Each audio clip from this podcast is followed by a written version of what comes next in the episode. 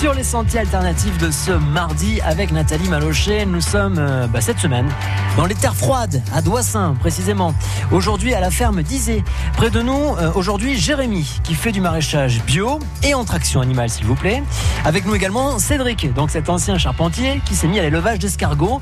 Il est ainsi devenu héliciculteur. L'un comme l'autre travaillent en famille et font partie de l'association à tout bout de champ. On les retrouve à vos côtés Nathalie. L'attraction animale, j'aimerais savoir euh, pourquoi l'attraction animale? Parce qu'on ne se facilite pas la vie.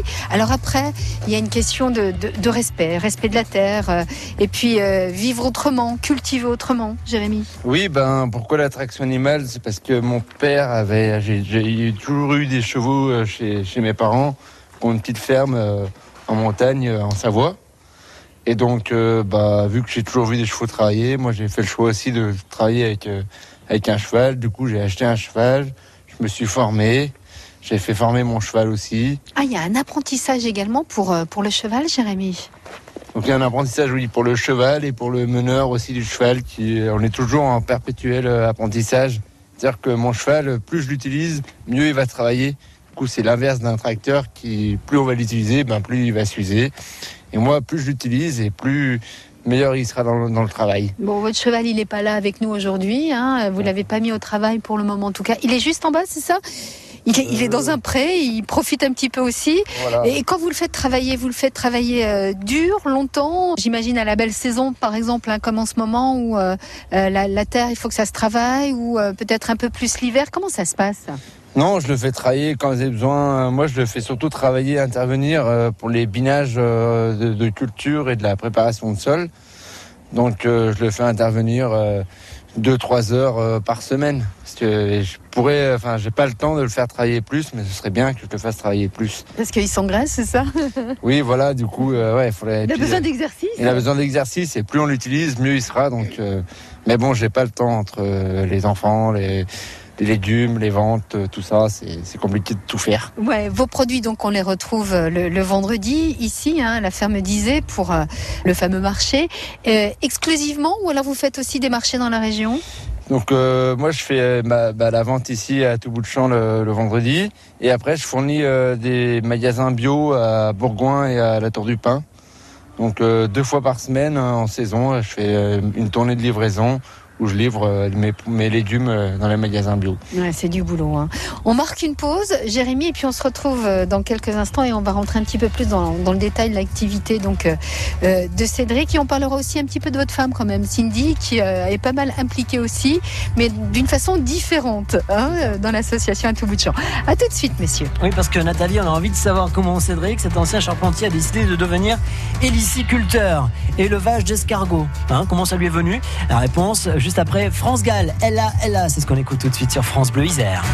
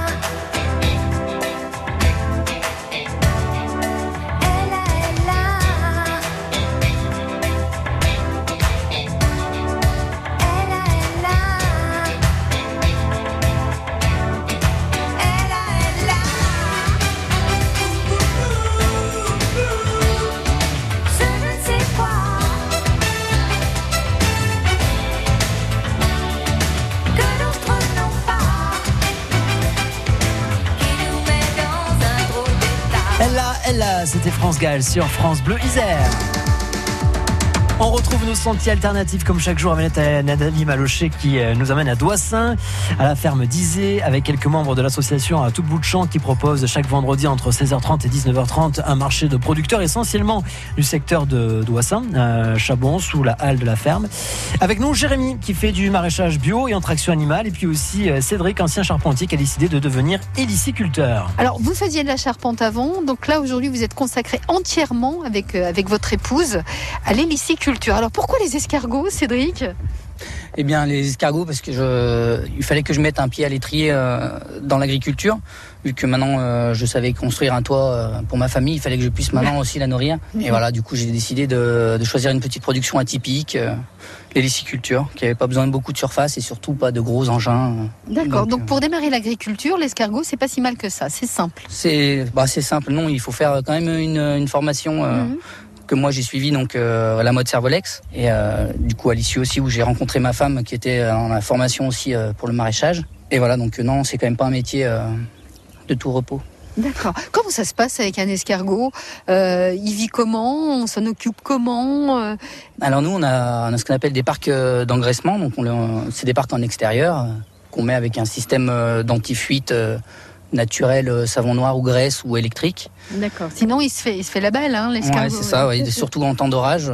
Il a tendance à bien à prendre vite des tours. Voilà, aller, explorer un petit peu ce qui se passe alentour. Et puis alors, euh, de l'engraissage, c'est pas c'est pas euh, le, foie gras que l'on peut retrouver avec les oies ou les canards. Non, non, nous, il se, il se nourrit essentiellement de, de, la végétation des parcs. Et bien qu'on complète quand même avec un aliment à base de céréales sur les mangeoires pour fortifier la coquille pour avoir un escargot mature en, 4 mois. En 4 mois, d'accord. Euh, quel type de céréales et quelle culture dans les champs? C'est du trèfle, du lupin, euh, on a du calcium pour la coquille euh, et plein d'autres céréales que je ne me souviens plus exactement. Il arrive à maturité à quelle, à quelle période alors l'escargot? Et bah, À partir du, du, mois de septembre, du mois de septembre au mois d'octobre, il faut qu'on ramasse pour, pour préparer les fêtes. Et après vous faites de la transformation un peu Cédric? Tout à fait, oui. Là, j'ai le, projet de, faire mon laboratoire, mais actuellement, je, transforme sur Chambéry, euh, au laboratoire de la mode Servolex. Hmm, d'accord. Spécialisé euh, pour les éleveurs. Ça veut dire que là, vous allez passer un été tranquille, puisqu'ils ont la nourriture sur place. Je ne sais pas. Hein. bah, relativement. Bon, après, on, a, on vient d'attaquer, un, démarrer l'atelier de maraîchage, donc ça, va, ça risque de quand même bien nous occuper aussi euh, la partie été. C'est pour ça qu'on a conjugué l'élevage d'escargots et le maraîchage parce que comme ça c'est un peu ça se croise un peu en termes de temps de travail. D'accord. Donc vous aidez madame sur euh, sur euh, sur le maraîchage.